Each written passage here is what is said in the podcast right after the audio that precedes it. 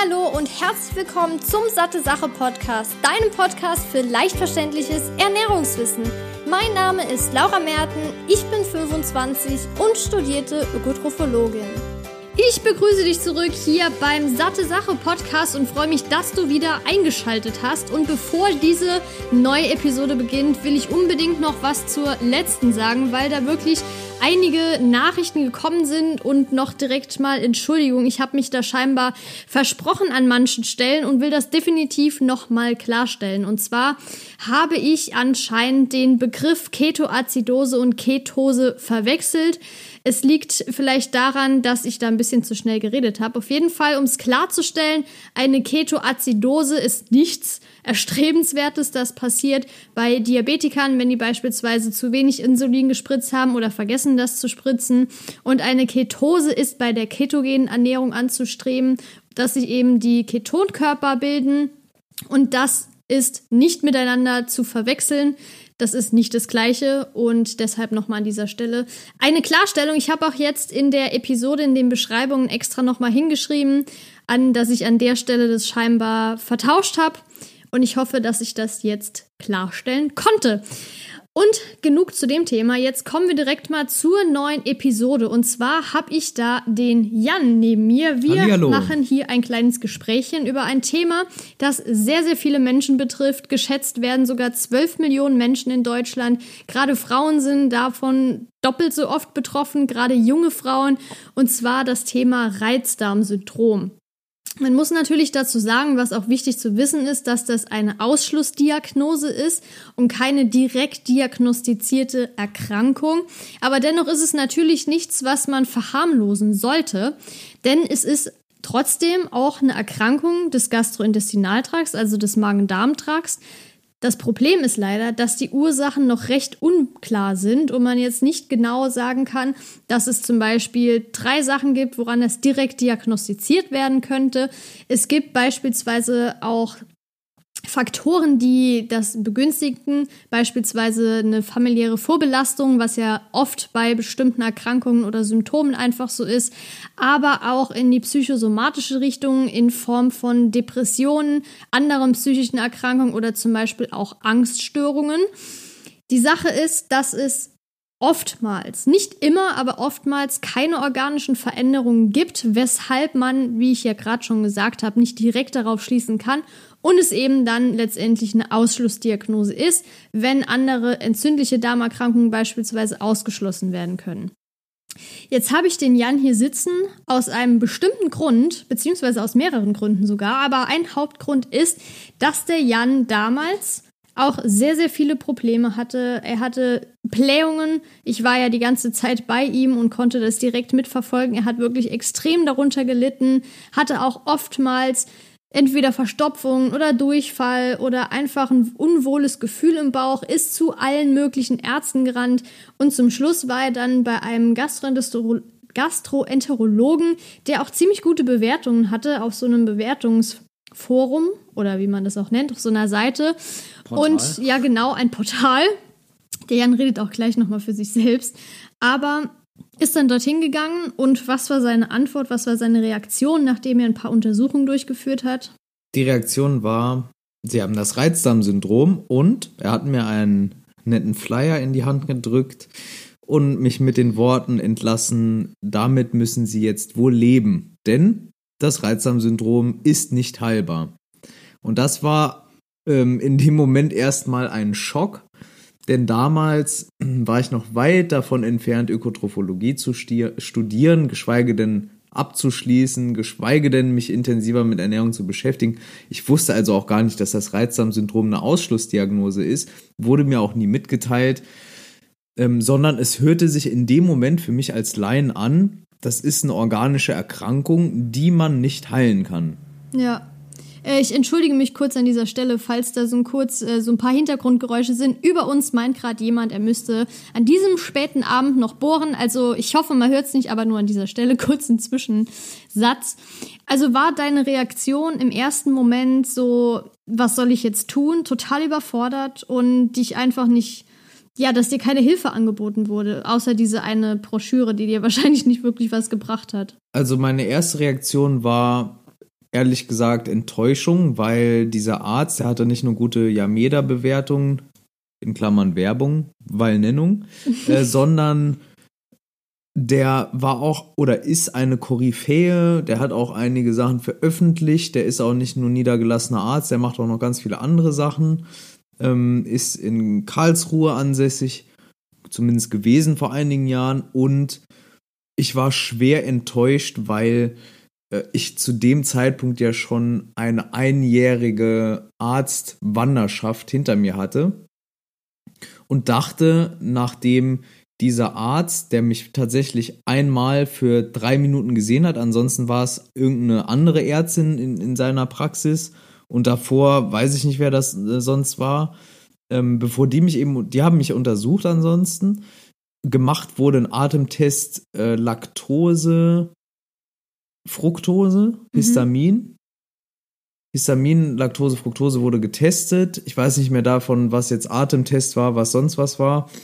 Ähm, ist halt ein paar Jahre schon her. Dann wurde eine Stuhluntersuchung durchgeführt, bei der allerdings die Flora nicht oder beziehungsweise das Mikrobiom oder wie man es auch da nennen will im Stuhl ähm, wurde nicht untersucht, soweit ich weiß zumindest. Und ähm, eine ähm, Koloskopie. Eine Koloskopie wurde, wurde dann auch nicht gemacht, weil die Begründung war auch irgendwie komisch, das Risiko sei zu hoch. So mhm. für den Nutzen. Und da, da, da habe ich mir schon gedacht, da warst du sogar dabei, als diese Hilfsärztin oder diese mhm. Ärztin da das mir gesagt hat. Da habe ich mir schon gedacht, wie, wie soll denn das Risiko zu hoch sein bei einer Koloskopie, die jeden Tag so oft gemacht wird? Klar, es gibt ein kleines Risiko durch die Narkose. Mhm. Und klar, dass dieses ähm, diese, diese kleines, äh, dieses Schläuchlein, was da reingelassen wird, klar, das kann irgendwas reizen und so. Es gibt ein Risiko, aber ich habe denen ja gesagt, ich habe jahrelang an diesen Blähungen gelitten. Mhm. Zu dem Zeitpunkt waren es, glaube ich, zwei Jahre oder so und ein Jahr mega akut eben. Ja. Und da habe ich das irgendwie nicht verstanden und am Ende wurde ich dann entlassen, um deine Frage zu beantworten. Ich war sau enttäuscht und habe auch die Broschüre dann weggeworfen, weil ich mir gedacht habe, äh, jetzt erst recht und dann gehe ich es halt selber an, wenn mir keiner helfen kann oder will. Weil ja. ich hatte das Gefühl, dass dieser Arzt mir nicht helfen wollte. Also wie gesagt, er hat mich drei Minuten gesehen und dann entlassen. Ja, vielleicht ist er gut auf seinem Gebiet, aber halt mit Patienten nicht, also ja. auf der sozialen Ebene. Und das finde ich halt einfach, weißt du, ich meine, das ist ein Arzt, ein Facharzt, auf den man sich verlassen will und können sollte. Und vor allem, bist, also es war ja offensichtlich, dass du auch, dass auch deine Psyche darunter gelitten hat. Und ich finde, gerade dann braucht man ja Unterstützung. Jetzt, ja, es ist einfach schade. Leider ist es bei vielen Ärzten so, gibt verschiedene Gründe, warum das vielleicht so ist, ja. Und ähm, klar, ich kann jetzt nur deshalb darüber sprechen, weil jetzt zum Beispiel durch unseren Blog und auch, äh, dass ich das Buch geschrieben habe darüber, schreiben mir natürlich auch Leute oder wir kriegen auch Kommentare und das Krasse ist halt, dass ich das so oft höre, mhm. dass die Menschen das Gefühl haben, die darunter leiden, dass sie nicht ernst genommen werden. Und das sind natürlich, klar, jetzt sind halt da verschiedene Verzerrungen dabei, ne, dass die Leute mir natürlich schreiben, weil ich schon darüber geschrieben habe und so. Und dann, man kann es nicht verallgemeinern, nicht jeder Arzt ist so, nicht jeder Gastroenterologe genau. ist so.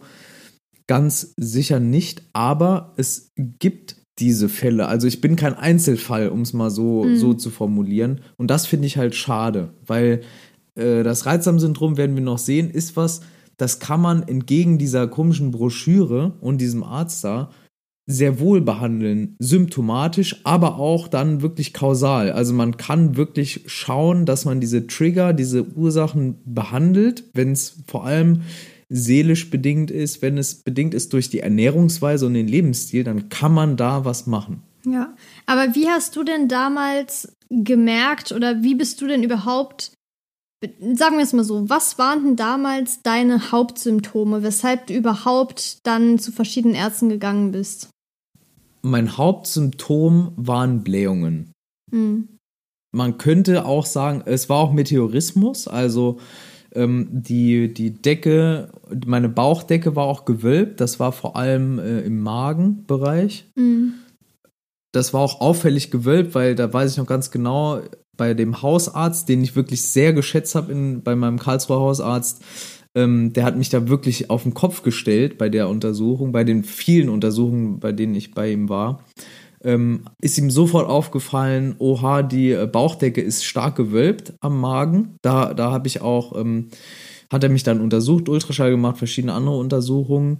Ähm, und das war eben, ne, also dieses ähm, Luftgefühl im Bauch und vor allem natürlich die, auch die Flatulenzen, also der Darmwindabgang dann auch. Mhm. Also was man unter Pupsen und Furzen kennt im Prinzip. Also ich habe unfassbar oft gepupst. Mhm. Wirklich unfassbar oft. Du warst ja dabei, ja. hast ja alles mitgekriegt, fast alles. Was schätzt du, wie viel das war?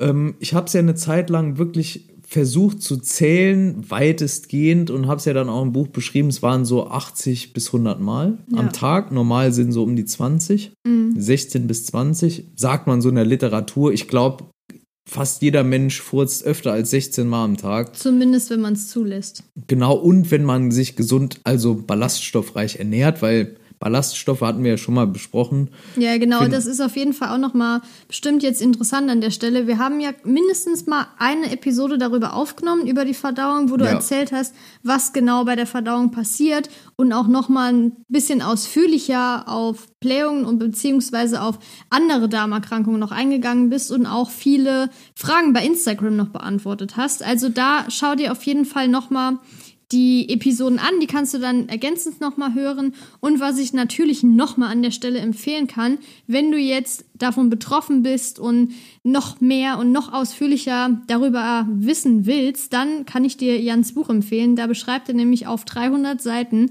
was er genau gemacht hat mit einer richtig guten Anleitung. Es gibt zum Schluss auch noch ein paar Rezepte von mir die auch sehr gut sind, darmfreundlich. Also an der Stelle definitiv eine klare Empfehlung. Ich weiß, ich bin da befangen, aber trotzdem kann ich das ein, Buch wirklich empfehlen. Mir ja. fällt auch gerade ein, das Buch äh, wird bald zwei.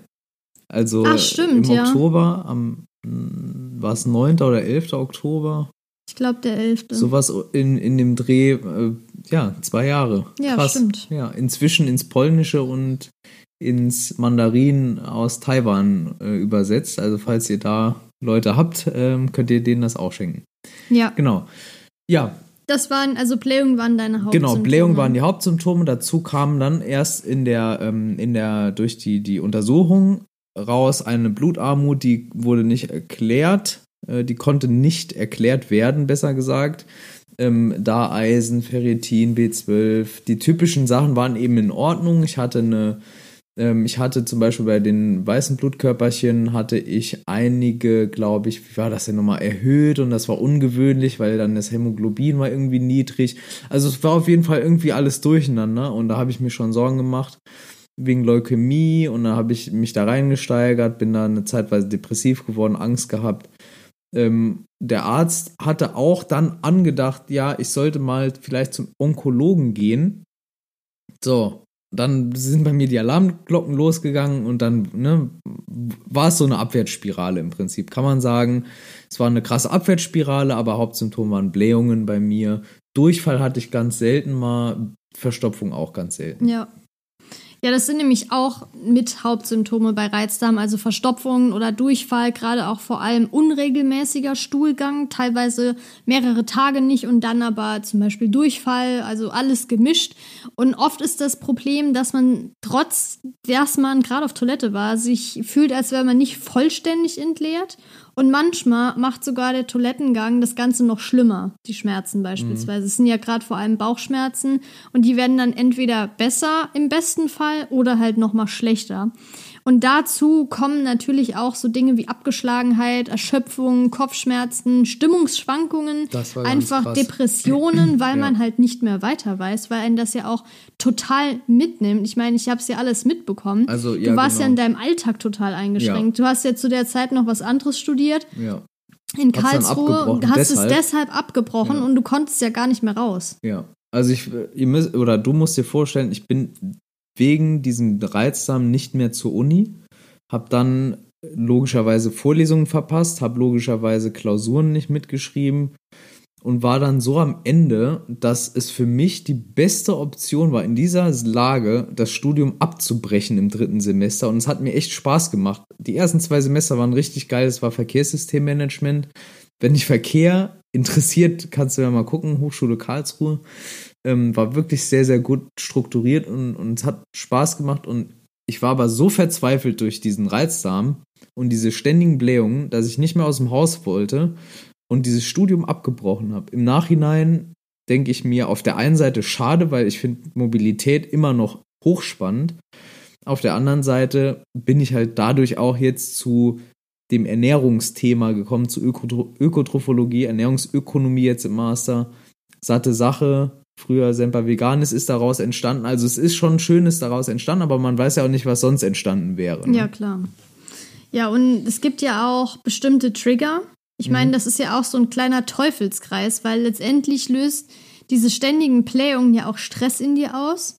Aber letztendlich ist Stress auch nochmal ein Trigger für Reizdarm. Es gibt ja auch noch die Möglichkeit beispielsweise, dass Hormone und gerade bei Frauen, die ja doppelt so häufig betroffen sind, durch die Menstruationszyklus, dass es auch ein Trigger ist. Ich hatte ja schon mal, ich weiß gar nicht, ob ich eine Episode, ich glaube nicht, aber einen Blogartikel auf jeden Fall darüber geschrieben, warum bei der Menstruation oder kurz vorher eben Blähungen sind bei Frauen. Und das ist dann auch nochmal ein Trigger dafür, aber natürlich auch bestimmte Lebensmittel, auf die wir definitiv nachher noch zu sprechen kommen, weil das ja wirklich auch interessant ist. Und ich hatte bei Instagram auch kurz aufgerufen, Fragen zu stellen. Und da kam auch natürlich die häufigste Frage, was kann man essen, was sollte man weglassen. Also das werden wir zum Schluss definitiv noch beantworten. Jetzt hast du ja schon gesagt, was waren so deine ersten Reaktionen darauf? Was ja. kam noch dazu bei dir? Jetzt ist natürlich interessant zu wissen, was hast du danach genau gemacht, nachdem so der erste Schock quasi überwunden war. Ich habe ganz viel gelesen. Das war Segen und Fluch, weil ich mich teilweise in eine Angststörung rein manövriert habe vor äh, schwerwiegenden Erkrankungen, zum Beispiel Leukämie. Waren noch andere dabei, empfehle ich keinem. Ähm, und ansonsten habe ich dann ganz viel herumprobiert. Ne? Wir haben ja dann eine Zeit lang Low Carb gemacht, wir haben eine Zeit lang dann High Carb später gemacht, mhm. vegan dann, erst vegetarisch, dann haben wir nur Fisch gegessen vorher, ja. Kein, keine Landtiere mehr, dann haben Ich weiß gerade gar nicht mehr, sorry, aber hattest du dich direkt dann vegan ernährt? Nee, das, das kam dann ein bisschen später also erst habe ich das erste, ich weiß noch ganz genau, das erste war so hohl, da habe ich einfach Trennkost gemacht. Mhm, das, das, war, ja, auch noch eine Frage, ob Trennkost genau, sinnvoll ist. Trennkost hat mir jetzt nicht geholfen, gibt Leute, bei denen hilft es, aber darum, darum soll es später nochmal gehen, wie individuell das Ganze ist. Ähm, Low Carb gemacht, dann hatten wir ja, wie gesagt, äh, Rohkost gemacht, vegan, vegetarisch, pesketarisch. Was waren da noch dabei? Ja, und dann diese Abwandlung, dieses Raw Till 4 eine Zeit lang gemacht. Mhm. Ähm, dann ganz viele fermentierte Produkte gegessen. Also, wie gesagt, was Ernährung angeht, habe ich so die gängigsten Sachen gemacht. Außer die Low, Low FODMAP Diet, um die es dann später nochmal gehen soll. Die hat, wenn es mich nicht täuscht, gab es die da gar nicht. Also, sie wurde, glaube ich, 2015 in einem Paper aus Australien ähm, so wie es in meiner Erinnerung ist, glaube ich, veröffentlicht, das erste Paper dazu. Es war zumindest noch nicht so. Es, es war noch nicht angekommen. Man muss auch sagen, ich hatte damals ja keinen wissenschaftlichen, naturwissenschaftlichen Background. Das ja. war ja Verkehrssystemmanagement, war ja ganz anders. Also ich wusste jetzt nicht, dass ich mal auf PubMed dann Studien raussuchen kann oder auf mhm. einfach auf Nature kommen, weil ich glaube, da ist sogar erschienen, dieses Paper. Ich weiß es nicht mehr genau. Auf jeden Fall, ich habe einiges probiert.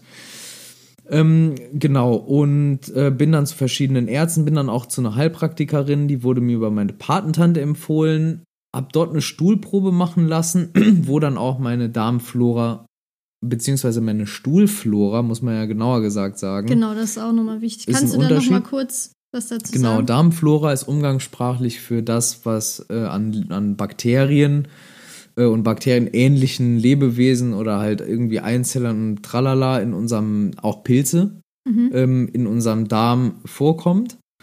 Und äh, die Stuhlflora ist eben das, was im Stuhl dann zu finden ist. Und das ist nicht eins zu eins deckungsgleich. Also von der Stuhlflora kann man nicht zu 100% auf die Darmflora aber es ist schließen. ungefähr ein ungefährer es ist ein, Richtwert. Es ist, genau, es ist ein Richtwert. Und bei dieser Stuhlprobe kam raus, ähm, die müsste ich jetzt auch rausnehmen, aber um es kurz zu machen, irgendwie elf von 13 ge getesteten Sachen waren irgendwie völlig ähm, off the record, also komplett irgendwie ähm, zu viel drunter, zu wenig. zu wenig. Also es war ja ein reinstes Chaos scheinbar in meinem Stuhl, in der Stuhlflora.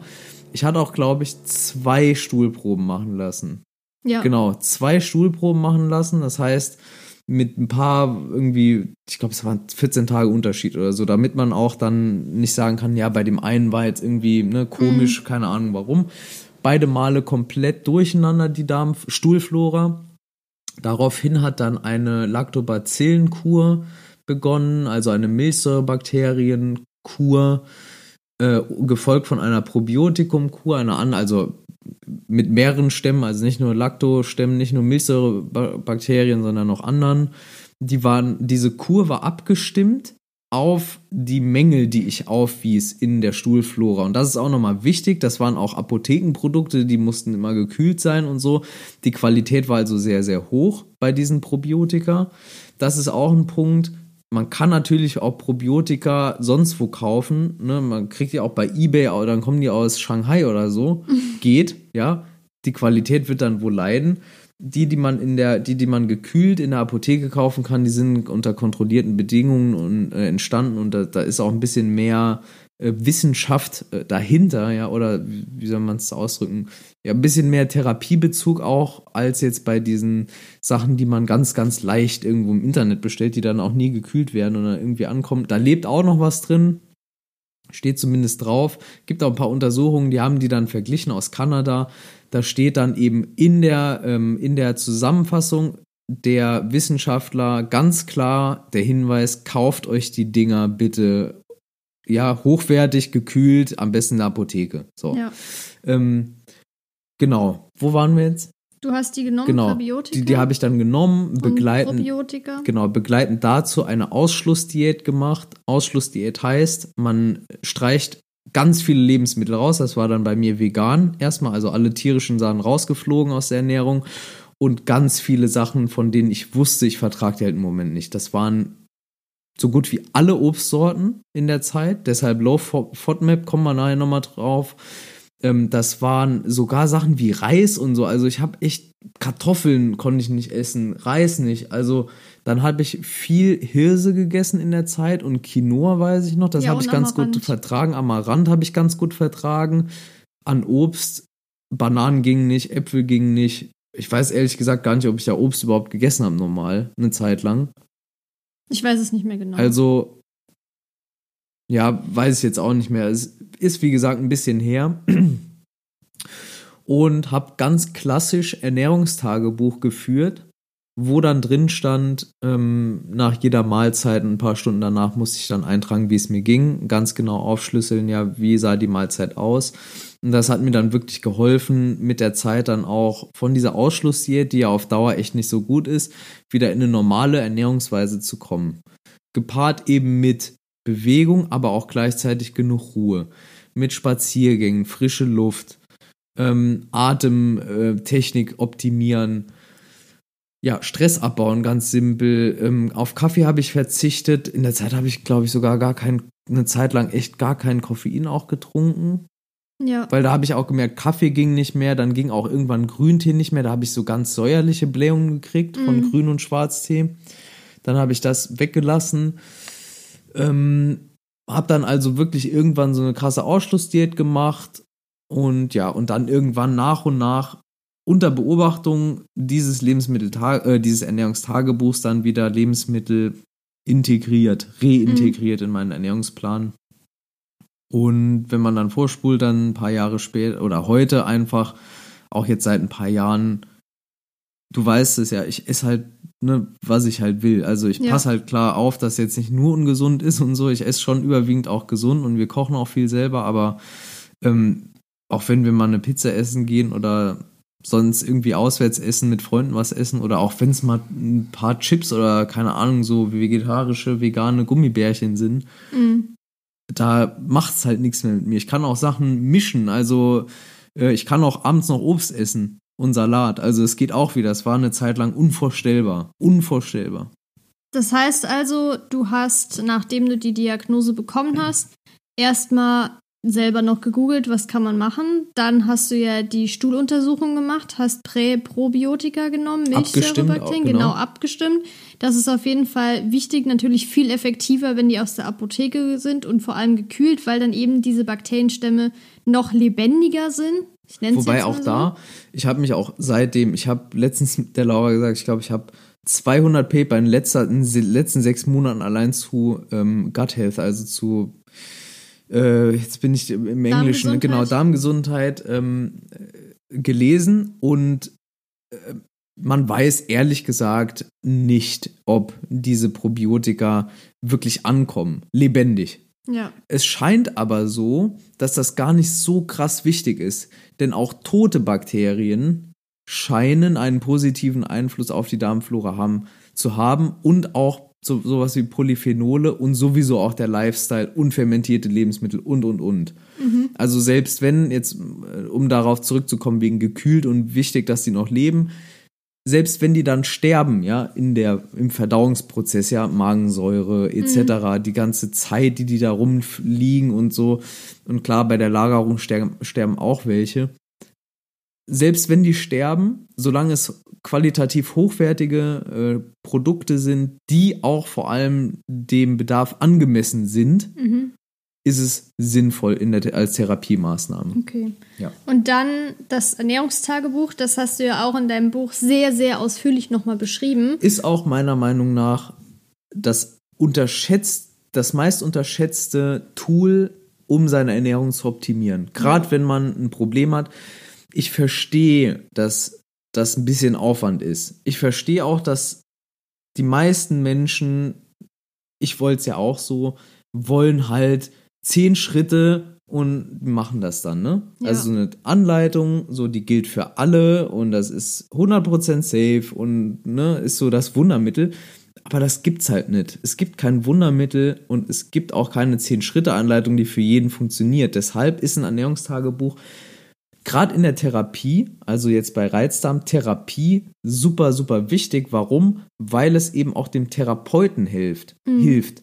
Also es hilft dir selbst.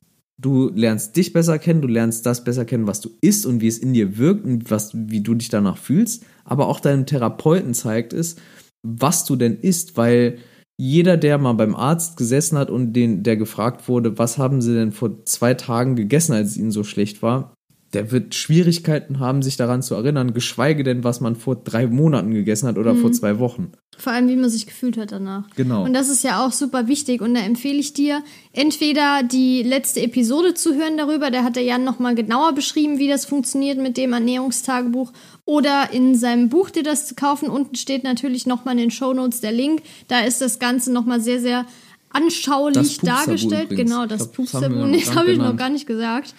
Und das ist natürlich schriftlich. Also hier haben wir das Ganze mündlich, da kann man es ja auch schon gut erklären, aber schriftlich ist natürlich bei solchen Dingen noch mal ein bisschen besser. Im Buch ist auch so eine Vorlage. Das genau, ja. Und jetzt ist aber noch eine Frage. Kannst du sagen, was dir von diesen Schritten am meisten geholfen hat? Nein.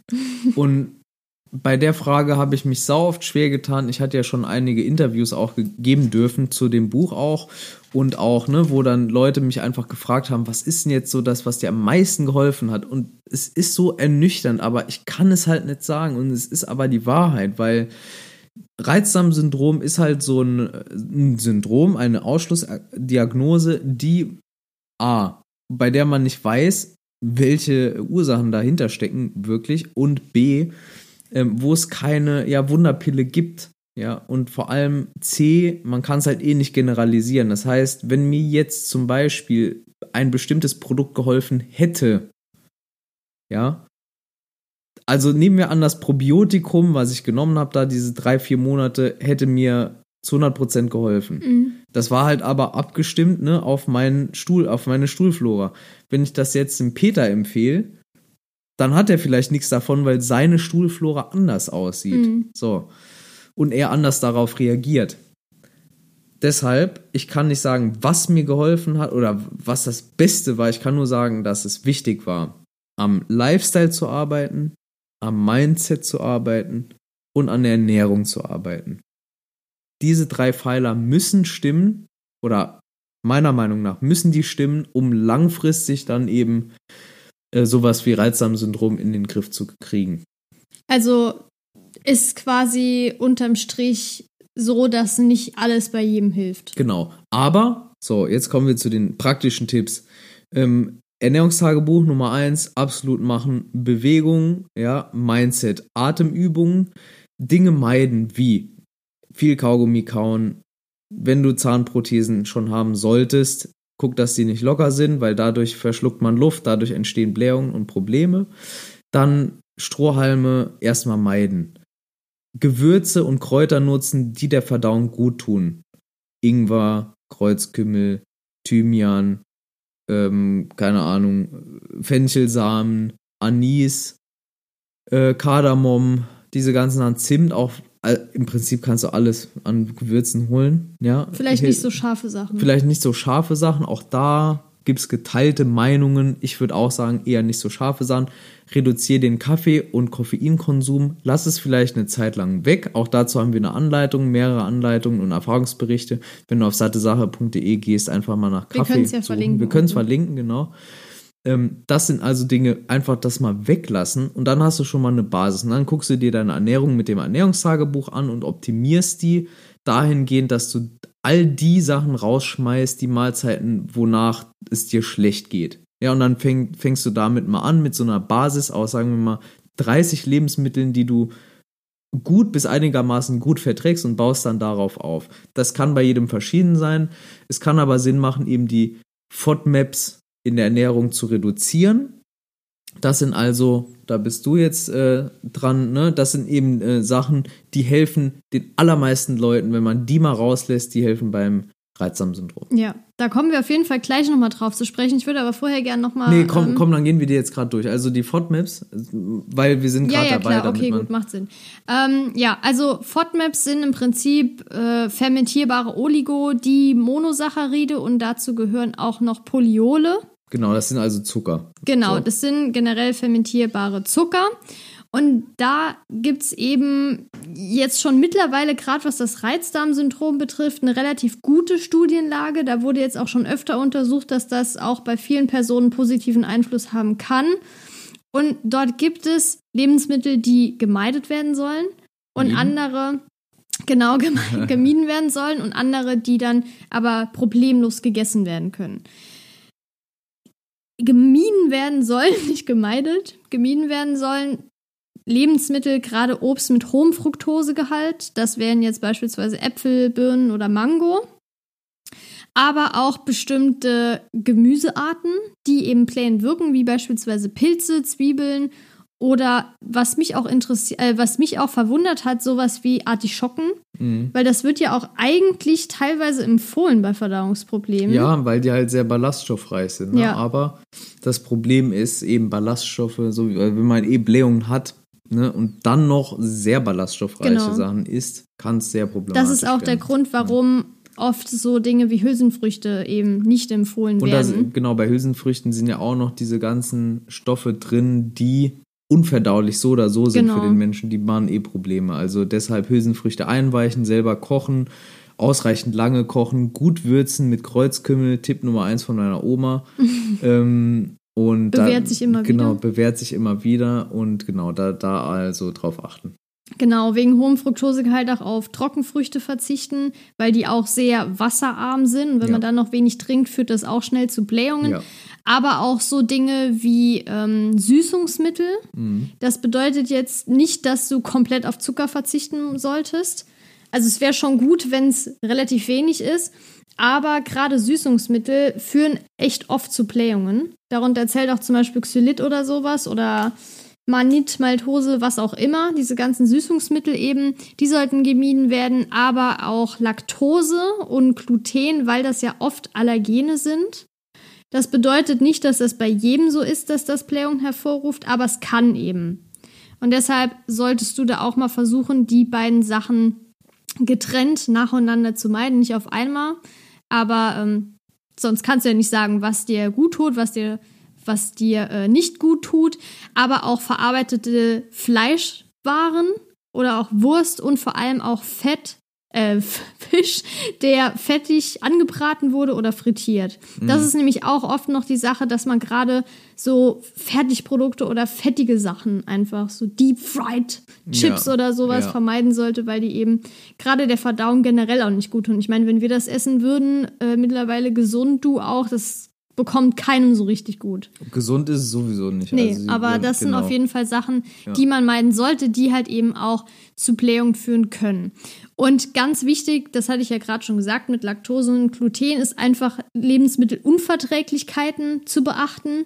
Es gibt ja generell manche Leute, die wissen gar nichts davon, dass es, dass sie zum Beispiel auf Laktose sensibel reagieren und denken, weil oft ist es ja so, die Leute schmeißen sich dann lieber so Laktasetabletten ein, weil eben Laktase, das Enzym, um eben Milchzucker zu spalten, fehlt und dadurch das eben nicht ja, richtig verdaut werden kann und dadurch dann Blähungen entstehen und so weiter.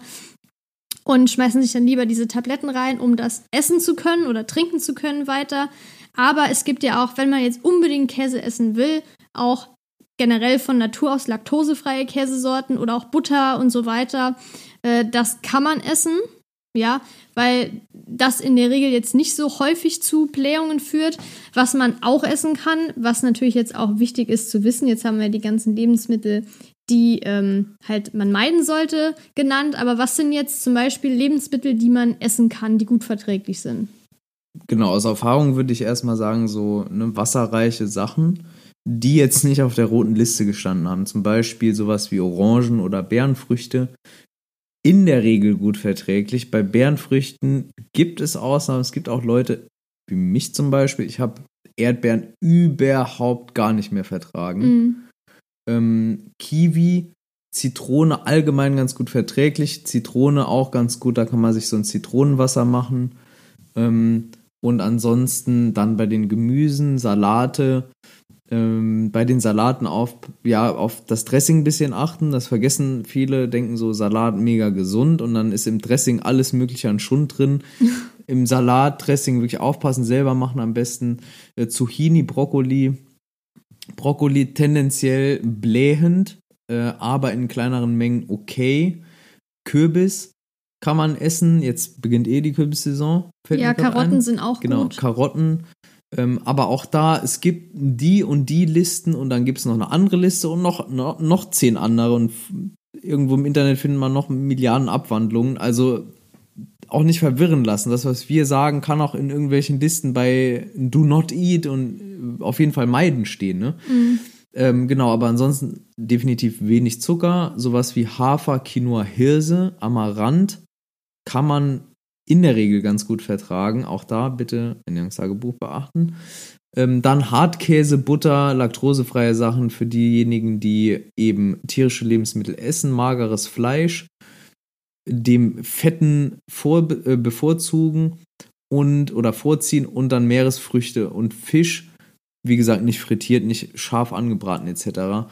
Und wie gesagt, das ist so jetzt eine Liste, die sich aus verschiedenen Empfehlungen zusammensetzt. Mayo Clinic, dann haben die Autoren von dieser FODMAP Diet, ich habe meine Liste.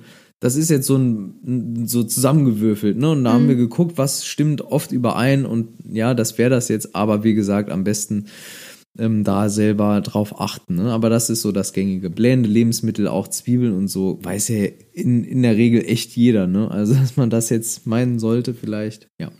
Ja, und diese, mm, ja, Do-Not-Eat-Liste, also die Ja. Lebensmittel, die man eben meiden sollte, würdest du sagen, da gibt es so ausgewählte Lebensmittel, die eigentlich fast immer triggern? Oder ist das wirklich bei jedem komplett verschieden? Mm, Nee, da, da gibt's schon, also jetzt diese Lebens, gerade Lebensmittel, die wirklich reich an diesen ähm, fermentierbaren Zuckern sind. Doch, das scheint schon bei den allermeisten Leuten, also bei, bei Reizsamen, bei fast allen zu triggern, Mhm. auf jeden Fall. Unlogisch dann auch so, ja, eine Kohlsuppe auch triggert Ja, gut, auch. bei ja, mir auch. Bei jedem. So, und dann bei Reizdarmpatienten, die sollten definitiv verzichten, weil das kann dann auch zu heftigen Krämpfen führen und starken Mhm. Schmerzen. Man muss sich ja auch vorstellen, dass wenn man davon betroffen ist, ähm, das noch krasser spürt. Also ich meine, wenn man als gesunder Mensch nach einer Kohlsuppe schon Bauchschmerzen Genau. hat, dann muss man sich mal vorstellen, wie das ist, wenn jemand wirklich schon in Ja. Richtung Reizdarmsyndrom tendiert, da ist es ja noch viel schlimmer. Aber gibt's, jetzt haben wir die Lebensmittel, die eben triggern können, aber es ist ja jetzt nicht nur mit der Ernährung. Es gibt ja auch andere Trigger. Gibt's, was gibt's denn so für Ursachen, für Gründe, warum überhaupt Reizdarm entstehen kann? Jetzt unabhängig vielleicht von den Lebensmitteln. Genau, wir haben ja die Trigger, Lebensmittel oder Ernährung, Stress und Hormone. Ja, äh, und dann haben wir eine Kategorie Ursachen. Da ist man sich halt nicht so sicher, ne, was dahinter steckt. Ähm, wir haben jetzt mal von der Mayo Klinik und von anderen Sachen so ein paar ähm, Auflistungen uns angeschaut. Jetzt haben wir hier das von der Mayo Klinik, können wir mal kurz durchgehen. Das finde ich jetzt persönlich ganz gut, weil ähm, die auch auf dem Gebiet da im Internet immer ganz schön zugängliche Sachen haben, auch für Laien. Verlinken wir noch? Genau, ist dann auch verlinkt. Ähm, es gibt eben eine Ursache, die heißt ähm, Muskelkontraktion, ne? also dass verstärkt Muskelkontraktionen im Verdauungstrakt stattfinden, die dann wiederum Probleme machen, Schmerzen, Durchfall, äh, Blähungen. Ja, also wenn sich der, wenn sich die Muskulatur ist ja glatte Muskulatur, wir können sie nicht willentlich anspannen, aber sie ist da, sonst wird ja die Verdauung nicht funktionieren. Ja. Ähm, wenn die zu oft kontrahiert, macht das Probleme. Dann haben wir das Nervensystem, hängt dann natürlich ähm, genau damit zusammen. Als nächster Grund eben Nervensystem. Und dann haben wir aber auch äh, Entzündungen. Entzündungen, das müssen nicht immer sau krasse Entzündungen sein, wie jetzt bei wirklich ähm, entzündlichen Darmerkrankungen äh, wie Morbus Crohn. Ja, das wäre eine organische Erkrankung. Das ist ja, das ist schon kein Reizdarmsyndrom mehr, das Nee, ist nee, das Morbus was Crohn. anderes. Äh, aber trotzdem, es gibt ja auch so leichte Entzündungen oder so unterschwellige, ne, so, die dann wirklich jahrelang teilweise irgendwie im System, im Organismus schlummern Mhm. und permanent das ähm, Immunsystem auch auf Trab halten. Leute mit solchen Problemen, äh, Entzündungen, die müssen auch nicht nur im Magen- Magen-Darm-Trakt sein, ähm, die werden auch sehr häufig krank. Also die, die, haben, dann dann ist es so für die normal irgendwie vier Erkältungen im Jahr zu haben oder fünf. Ähm, muss nicht immer der Grund sein, aber ne, das so als, als Side-Fact sozusagen. Äh, eben so Entzündungen im Darm wäre noch ein Grund. Dann ähm, klar äh, ernstzunehmende Infektionen. Äh, das kann von was weiß ich äh, herkommen ähm, bis, ne, und dann eben reizsam verursachen. Dann gibt es auch sowas wie, dass irgendwie Bakterien aus dem Dickdarm weiter in den Dünndarm wandern. Dann spricht man eben von Bacterial Overgrowth in Small Int, also im, im Dünndarm. Sorry, ich bin mit dem Englisch immer ein bisschen durcheinander. Ähm, Und das macht auch Probleme, also wenn die Darmflora, die gehört im Prinzip in den Dickdarm überwiegend. Ne? Wir sprechen Ja. immer von überwiegend. äh, Und wenn dann das Verhältnis so ein bisschen in Richtung Dünndarm geht, dann macht das auch Probleme. Also Small Intestine Bacterial Overgrowth, so heißt es. Äh, Und dann haben wir nochmal generell Änderungen in der Darmmikrobiota, die man dann über die Stuhlanalyse herausfinden kann äh, wie es ja dann zum Beispiel auch bei mir der Fall war. Und um es ein bisschen abzuschließen, was jetzt so die, die vielleicht die Gründe bei mir waren, würde ich sagen, ist so, so ein Zusammenkommen aus äh, psychologischen Faktoren, Stress ähm, eben als der Hauptfaktor dort und Ernährung und ähm, Disbalance der Darmflora. Und man muss vielleicht dazu noch sagen, dass du zu der Zeit extrem viel äh, Ausdauersport gemacht hast. Ne? Du warst ja. teilweise jeden Tag 10 Kilometer erstmal laufen direkt morgens. Und das ist ja, du hattest ja auch Untergewicht. Mhm. Ja, genau. Also das ist vielleicht auch nochmal sehr Genau, wichtig zu erwähnen. Ja. Und dadurch war dein Immunsystem ja auch schon geschwächt. Genau. Also das war bei dir auf jeden Fall wahrscheinlich auch nochmal ein Trigger, ein Auslöser für das Ganze. Aber du hast ja gerade Stress angesprochen. Hattest du, bevor du diese Probleme bekommen hattest, schon Stress jetzt im Nachhinein betrachtet? Also dass ein bestimmter Stressfaktor das Vorher. ausgelöst haben könnte. Ja, das Untergewicht, Untergewicht und Sport in einem sehr hohen Ausmaß war vorher schon. Mhm. Und das war mit Sicherheit ein Faktor. Also Stress auf einer körperlichen Ebene. Dann kam eben der Stress auf einer geistigen Ebene dazu. Der auf der geistigen Ebene, der kam bei mir dann erst mit den Symptomen. Also vorher, vorher war das weniger der Fall. Mhm. Also ich, ich sag mal so. Ich hatte schon immer die Neigung dazu, mal ja, wie soll man das sagen, ein bisschen labil zu sein, was meine Verfassung im Kopf angeht. Aber es war immer so, es war jetzt immer, würde ich sagen, im normalen Rahmen. Mhm. Aber so temperamentvoll und so war ich halt, weil ich halt brasilianische Wurzeln habe, schiebe ich jetzt mal da drauf. ähm, und ansonsten, ne, mal aufbrausend in der Pubertät war ich halt echt so ein, ja, richtiger Rebell auf jeden Fall. Habe alles Mögliche an Scheiße gebaut. Aber ansonsten ähm, war ich da relativ stabil, in Anführungszeichen, so stabil wie man in der Pubertät sein kann. Und die ernsten Probleme kamen wirklich dann mit den Symptomen des Reizdarms. Mhm. Also da wurde es quasi, was gerade Stress und Psyche betrifft, noch deutlich schlimmer. Schlimmer, ja. Okay. Ja, also ich meine, ich kann mich, erinnere mich jetzt halt die ganze Zeit nochmal an die Zeit und das war echt krass. Also du hast ja wirklich, du bist gar nicht mehr rausgegangen, du warst total unter Strom, wenn wir dann mal draußen waren. Du hast ja total abgekapselt. Weil ich nur laufen, ne? Draußen. Ja, genau. Und das dann halt meistens im Wald, wo keine Leute waren. Ja. Das war, ja, war echt eine krasse Zeit. Und, und während dem Laufen, also die Läufer, dir oder wenn du jetzt Läufer bist oder Läuferin, dann weißt du ganz genau, wie, wie es ist, mit Blähungen laufen zu gehen. Das ist so unangenehm. Ja. Ich habe irgendwie bestimmt pro Kilometer fünfmal hinter mich geguckt, Mhm. ob da jemand ist, weil ich halt pupsen musste. Ne? Ja. Also, ja. Ich meine, das, das klingt jetzt alles auch ziemlich Lustig. krass. Nee, nee, Ach ziemlich so. krass und das ist es auch. Aber hat man jetzt durch das Reizdarmsyndrom, wenn man davon betroffen ist, auch ein höheres Risiko an bestimmten Erkrankungen zu erkranken? Ja, es gibt, es gibt zumindest eine Korrelation, wie gesagt, zwischen psychologischen Leiden wie Angststörungen, Depressionen, anderen Mhm. und dem Reizdarmsyndrom. Das gibt es. Es gibt ähm, ansonsten, weil fällt mir jetzt, muss ich sagen, so nichts ein, weil ähm, ja, da fehlt mir jetzt so ein bisschen, äh, so ein bisschen auch die Faktenlage. Ich habe dazu zwar einige Sachen gelesen und so, aber das Einzige, wo ich so sagen kann, das, das trifft wirklich jetzt über Studien hinweg, über viele Studien hinweg zu, ist eben das. Mhm. Seelisch. Also gesehen. organisch jetzt eher Organisch gesehen, seltener.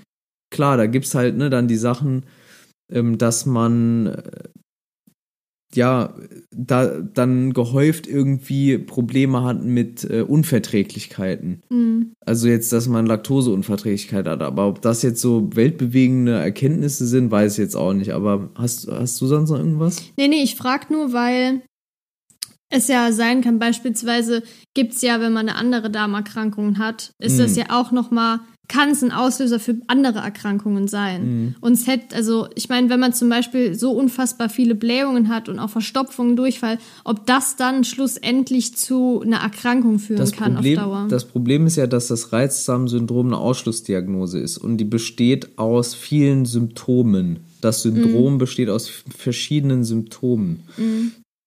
Und diese Symptome wie Blähung, Durchfall und ähm, Verstopfungen und Magenkrämpfe oder Darmkrämpfe, wenn man die mal in so eine Symptomsuchmaschine eingibt, das ist ja, das sind ja Symptome von fast allen Erkrankungen. Mhm. Also es gibt ja, es gibt ja fast keine Erkrankung so, die ähm, in der Symptomliste nicht eines dieser hat, äh, dieser Ja. Symptome. Deshalb ist jetzt schwierig ne, zu sagen, aber es gibt schon eine Korrelation zwischen Psycho, ähm, psychologischen Erkrankungen und dem Reizdarmsyndrom.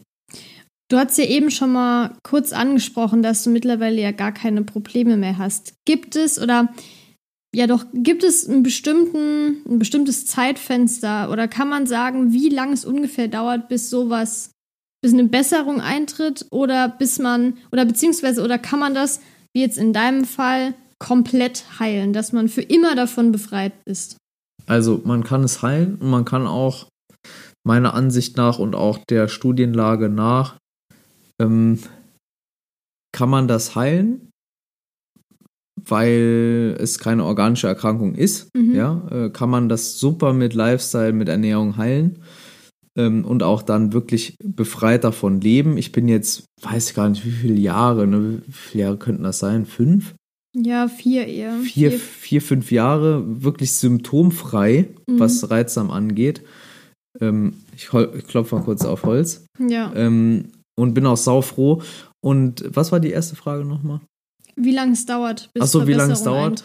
Ähm, das ist sogar, und das ist das Schöne in Studien äh, zu Low FODMAP Diet, äh, geht das relativ schnell, in wenigen Tagen und wenigen Wochen, dass da eine Verbesserung eintritt, auf mhm. jeden Fall. Bei mir hat es halt sich ein bisschen gezogen, weil ich erstmal so planlos alles Mögliche ausprobiert habe. Aber wenn man konsequent sich mal an einen Plan hält, sich mal hinsetzt und so ein Ernährungstagebuch führt und so ein paar Sachen ändert, dann kann man da wirklich in ein paar Tagen oder in wenigen Wochen die ersten deutlichen Erfolge erzielen. Ja, und ich meine, bei dir muss man ja auch sagen, dass jetzt in, diesen, in dieser Zeit, wo das schon weg ist, auch nochmal psychische Rückschläge kamen. Ja. Beziehungsweise, ja, kann man ja schon ja. so sagen. Und es hat sich ja trotzdem, es war ja trotzdem kein Trigger und es ist nee. ja trotzdem jetzt nichts mehr gekommen. Genau. Also bedeutet das, man kann es auch vollständig heilen. Zumindest ja, es wäre jetzt so sehr gewagt, die Schlussfolgerung, aber zumindest hat die äh, psychologische Problematik ähm, nicht dazu geführt, dass ich nochmal am Reizdarmsyndrom gelitten habe. Aber was glaubst du, was letztendlich dazu geführt hat, dass es weggegangen ist? Ja, wahrscheinlich die, die Auseinandersetzung mit den Ursachen auf Lifestyle- und Ernährungsebene, dass ich zugenommen habe, dass ich weniger äh, meinen Körper so ja unter, unter Druck setze auch. Das war ja wirklich, also, mhm. das war ja auch eine Sportsucht. Ja. Im Endeffekt. Äh, das hat dann dazu geführt und wie gesagt, diese Ernährungsanpassung über, über eine Zeit lang. Und ich glaube auch, ne, der Schritt schon auch weg von den tierischen Produkten hat mir, glaube ich, schon auch sehr viel geholfen mhm. in, dem, in dem Aspekt. Ja, es kann ja sein, wenn du das jetzt wieder essen würdest, dass das ein Auslöser wäre, theoretisch, ja, ne? Ja, das war, genau, gerade diese fettigen äh, Fleischgeschichten da, also klar, kann gut sein. Weil ich meine, letztendlich, du hast ja auch eben schon gesagt, isst du jetzt auch mal Schokolade oder so, was, oder was weiß ich, Gummibärchen oder Hülsenfrüchte, was ja eigentlich ja. da so gut wie komplett gemieden werden sollte. Mhm. Das heißt, von der Ernährung her bist du da jetzt noch mal ganz normal. Also da musst du jetzt auf nichts mehr achten. Klar, es gibt natürlich Sachen, die führen zu Blähungen, aber ist ja bei jedem so. Ähm, ab einer bestimmten Menge. Ja. Aber mittlerweile bist du eigentlich davon befreit. Ich sag mal so, ich mache mir keine Gedanken mehr drum. Ja. Unterbewusst werde ich sicherlich bestimmte äh, Dinge meiden. Also so automatisch quasi, wo ich jetzt irgendwie nicht bewusst dran denke, aber das jetzt unterbewusst abgespeichert ist, ähm, dass es vielleicht keine gute Idee ist, halb roh äh, oder halb, nur halb gekochte ähm, Bohnen zu essen in einer 500 Gramm Portion oder mhm. so. Ne? Dass ich das jetzt nicht mehr mache, ist vielleicht ja unterbewusst abgespeichert oder einfach auch deshalb, weil ich jetzt eben mich so viele Jahre schon mit der Ernährung beschäftige. Mhm. Äh, aber ich mache mir keine Sorgen mehr darum. Ja. ja. Also ich meine, das ist ja auf jeden Fall sau wichtig. Das ist das ne? Wichtigste, weil diese Sorgen darum war so das, was natürlich die Lebensqualität richtig runtergezogen hat. Ja. Das klingt sehr, sehr vielversprechend. Und jetzt habe ich aber trotzdem zum Schluss nochmal drei Instagram-Fragen rausgepickt, die ich ziemlich interessant fand. Und zunächst mal ist die erste, ob es medizinische Produkte zur Unterstützung gibt. Wenn ja, welche und machen die überhaupt Sinn? medizinische Produkte. Also ich gehe davon aus Medikamente. Arzneimittel wahrscheinlich, ja. ja. Weil Medizinprodukte wäre ja was anderes, so wie Prothesen oder irgendwie sowas. Das wäre ja was anderes. Nee, nee ich gehe davon aus, dass Gut, also, Medikamente Genau, sind. Arzneimittel, ja, macht Sinn. Also wenn man jetzt darunter Probiotika versteht, kann das mhm. Sinn machen, auf jeden Fall.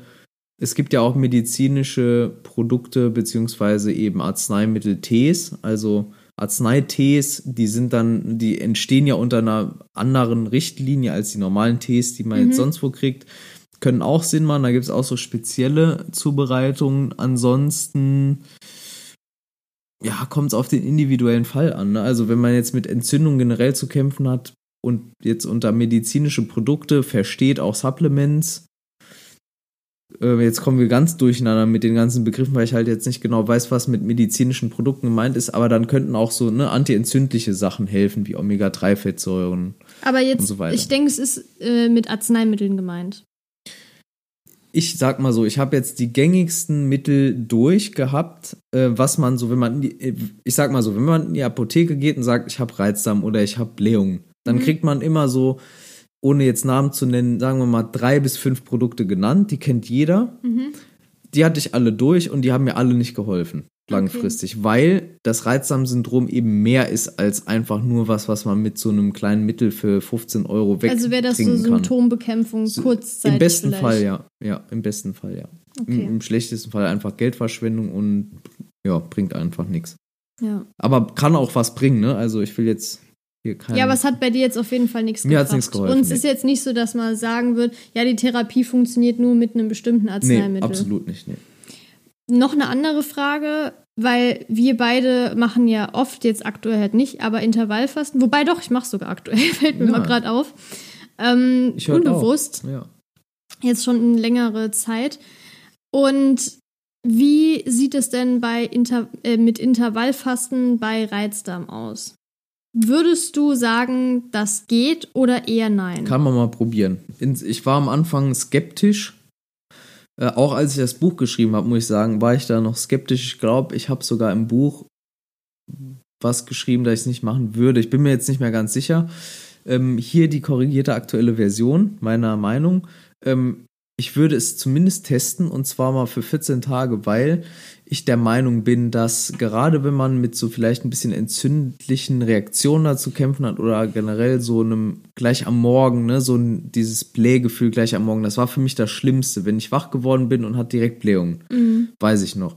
Und ich kann mir vorstellen, dass ein Intervallfasten, was sinnvoll ähm, ähm, durchgeführt wird, eben unter Berücksichtigung vielleicht von einer Low-FODMAP-Diet, ähm, dass das schon helfen kann. Mhm. Ja, könnte könnt ich mir vorstellen, der Darm und der Magen-Darm-Trakt generell hat dann eben mehr Zeit von Mahlzeit zu Mahlzeit äh, oder von Essensfenster zu Essensfenster, ne, die Verdauung einfach abzuschließen oder weitestgehend voranzutreiben. Und ich kann mir vorstellen, dass das he helfen kann einfach. Ja, der einzige Grund, warum es vielleicht jetzt eventuell nicht funktioniert oder nicht gut wäre, sind halt die größeren Mahlzeiten. Da muss man eben gucken, ich hatte sogar in der Zeit des Reizdarms keine Probleme, muss ich sagen, mit sehr mit großen Mahlzeiten. Mhm. Aber es gibt sehr wohl Leute, die haben Probleme damit und die gängige Empfehlung ist auch mehrere kleine Mahlzeiten zu essen. Das weiß ich. Aber trotzdem würde ich sagen, kann man das Intervallfasten probieren, weil es auch ähm, einige Erfahrungsberichte gibt im Netz von Leuten, die damit sehr gute Erfahrungen gemacht haben. Ja.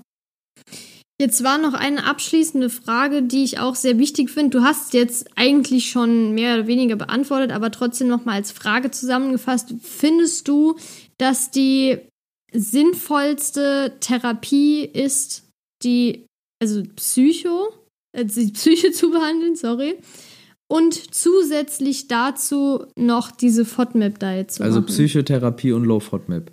Genau.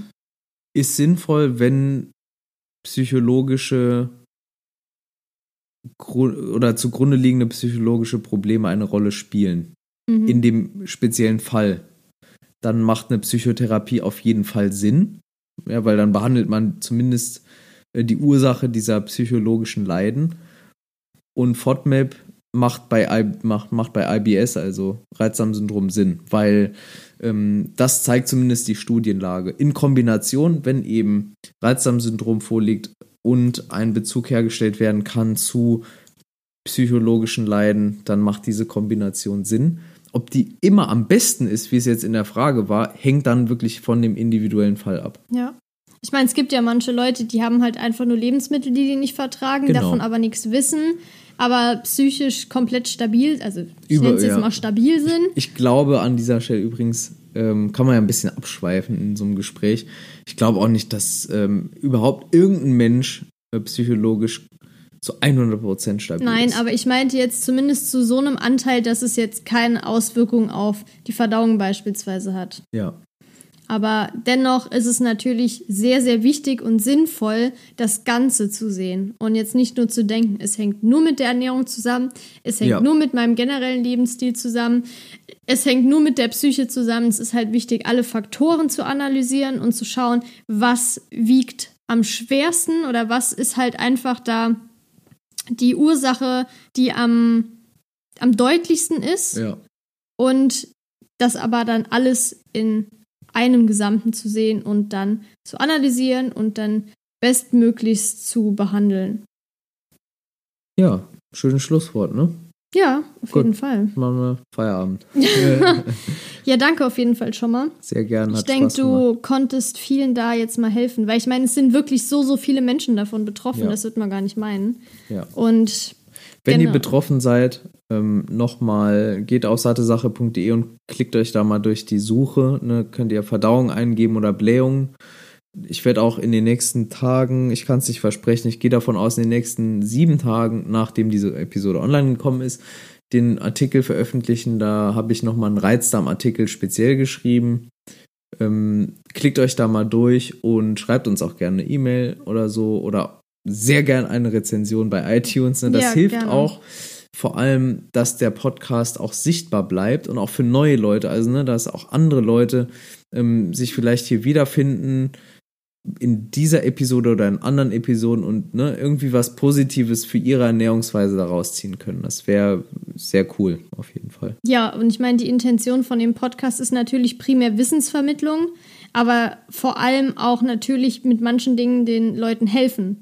Und Genau. das hier wäre, ist ja jetzt eine Episode da, wo wir den Menschen einfach helfen wollen. Genau, ich glaube, das ist äh, immer grundlegend bei dir, bei den Episoden der Fall. Und in der Episode ist es jetzt ein bisschen spezieller ähm, auf Reizdarm bezogen und auch die ist ja schon ein bisschen praxisbezogen auch. Deshalb, Genau, aber das ist ja auch sinnvoll. genau, deshalb finde ich es sehr, sehr schön, wenn jetzt, ähm, wenn, wenn dir die Episode gefallen hat, dass du einfach kurz eine, eine iTunes-Rezension da lässt, weil genau, dann profitieren auch andere Leute davon. Genau, und auch gerne die Episode teilen und vor allem, wenn du die nächsten nicht verpassen willst, den Podcast abonnieren. Das geht ganz einfach mit einem Klick und dann bekommst du direkt eine Nachricht, wenn die nächste Episode online ist. Und ich freue mich auf jeden Fall, wenn ich dich das nächste Mal wieder begrüßen darf. Wünsche dir bis dahin noch eine schöne Zeit und verabschiede mich und sage bis dann, deine Laura. Bis dann. Ciao.